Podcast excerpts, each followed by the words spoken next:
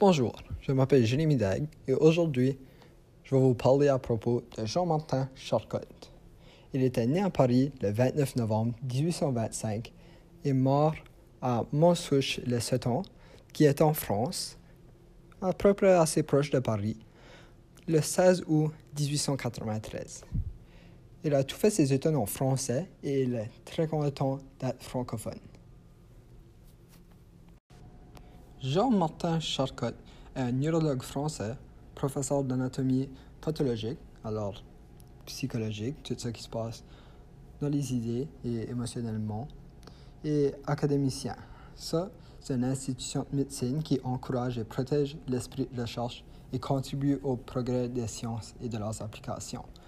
Alors, ce qu'il veut faire, c'est l'académicien, ça protège la confidentialité et qui protège les médecins de faire des tests alors qu'ils ont le droit et apprendre par études cliniques. Il était très intelligent, mais il n'a pas de biographie ou autobiographie qu'il a donnée, alors on ne peut pas savoir comment est-ce qu'il a grandi.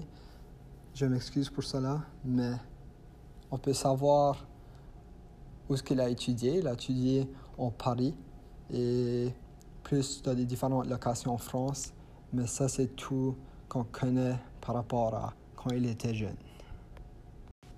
Il a aussi fait une découverte appelée la sclérose latérale amyotrophique, qui est aussi appelée SLA ou, comme beaucoup de monde le connaît, Lou. Une maladie neuromusculaire qui s'attaque aux neurones et à la moelle épinière et ça entraîne progressivement la paralysie à paralyser le corps. Alors, ça va arrêter les neurones de fonctionner bien comme qu'ils fonctionnent normalement et ça va vraiment, ça peut affecter très rapidement la personne euh, comme j'avais dit, ça évolue rapidement et cause généralement la mort autour de 5 ans après la diagnostic.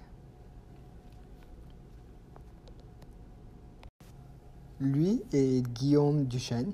Guillaume Duchesne est photographe, neurologue, médecin et physiologiste. On découvrit plutôt fondé la neurologie moderne et l'un des grands promoteurs de la médecine clinique. Alors, pour y avoir plus de gens qui vont dans cette matière et étudier la médecine plus en profondeur. Il a aussi fait de beaucoup de découvertes psychologiques, comme l'hypnose et l'hystérie, en ce qui concerne l'invention de la psychanalyse aussi. Ce qu'est l'hystérie, juste pour faire un petit résumé, c'est sans origine naturelle, alors c'est pas causé par la personne quand il est né, mais c'est encore en dehors du contrôle volontaire de la personne. Mais ça peut encore se faire trouver et savoir si c'est l'hystérie avec la psychanalyse qu'il a découvert, comme j'ai mentionné. C'est plutôt pour ça, pour la raison que les individus sont souvent inconscients de facteurs qui se passent pour déterminer ce qui se passe avec leurs émotions et pourquoi que leur comportement est différent que habituel. Premièrement, de mon avis, la découverte de SLA, qui a aidé extrêmement beaucoup les scientifiques d'Astor à pouvoir trouver un remède pour aider les gens qui sont atteints. Parce que, comme j'avais mentionné, en dedans de 5 ans, ça peut amener au décès. Mais avec la recherche qu'ils ont eu le temps de faire, parce qu'il a trouvé ça dans les 1860 autour. Ça a laissé tous les scientifiques et les découvreurs à trouver comment faire, comment prolonger la vie de la victime qui est atteinte et pouvoir avoir moins des effets secondaires sur la personne. Deuxièmement, il a fondé la neurologie mortelle, qui est une grosse effet sur toute ce qui s'est passé dans le futur après sa mort et après ses recherches qu'il a fait. Parce qu'il n'avait pas beaucoup d'informations sur la neurologie, mais avec lui et avec ses découvertes et l'aide qu'il a fait, ça a pu aider d'autres scientifiques à amener ses études plus en profondeur pour savoir plus ce qui se passait et expliquer davantage pour aider plus les victimes et les gens qui essayent de l'apprendre, et juste tout qui a rapport avec la médecine, la psychologie et la neurologie pour aider les gens ou les élèves qui veulent ou qui étudient dans cette matière pour savoir plus et aider plus les gens qui sont atteints.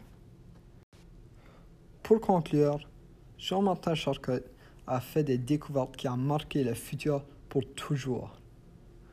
Parce que ces découvertes étaient incroyables et ça a aidé des victimes et des scientistes à faire beaucoup plus de choses qu'ils ne pouvaient pas faire avant, mais que juste son étude les a aidés dans une très grosse façon.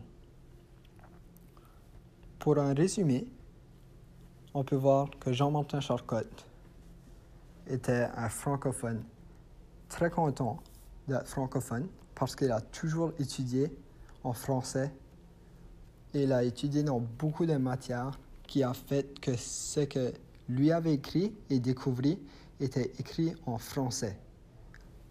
Et c'était tout étudié en français. Alors s'il avait d'autres personnes qui voulaient étudier dans cette matière, il fallait qu'il y ait en français, qui a plus propagé la francophonie à plus de régions pour que ça soit plus entendu et connu